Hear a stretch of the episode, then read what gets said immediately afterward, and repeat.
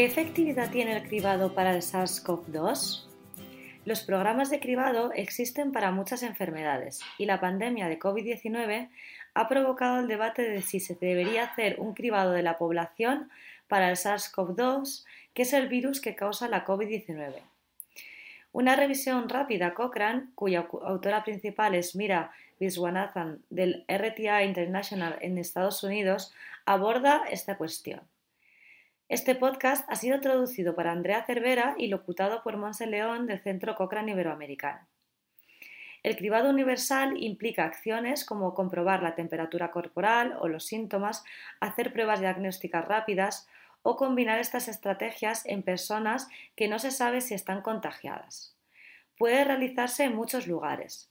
Se puede tomar la temperatura o preguntar por los síntomas o incluso realizar una prueba rápida de saliva al entrar en un edificio o antes o después de viajar.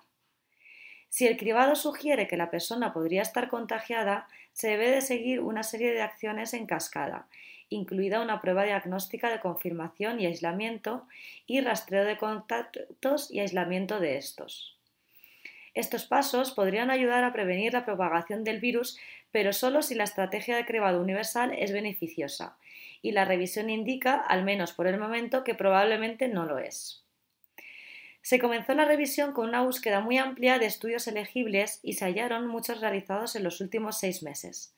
Se encontraron estudios sobre cribado de síntomas, temperatura, antecedentes de desplazamientos, exposición a personas infectadas, exposición a personas infectadas o sospechosas de estarlo, estrategias combinadas y una prueba rápida conocida como RT-LAMP. Los resultados principales provienen de 17 estudios que incluyeron a más de 17.000 pacientes y mostraron que el cribado esporádico no es exacto. Por ejemplo, si se realiza un cribado en 100 personas infectadas, el virus no se detectará en entre 20 y 100 de estas. Por lo que, en el mejor de los casos, estas estrategias no detectarán una quinta parte de las personas que podrían infectar a otras. Y en el peor de los casos, no detectará a ninguna de las 100.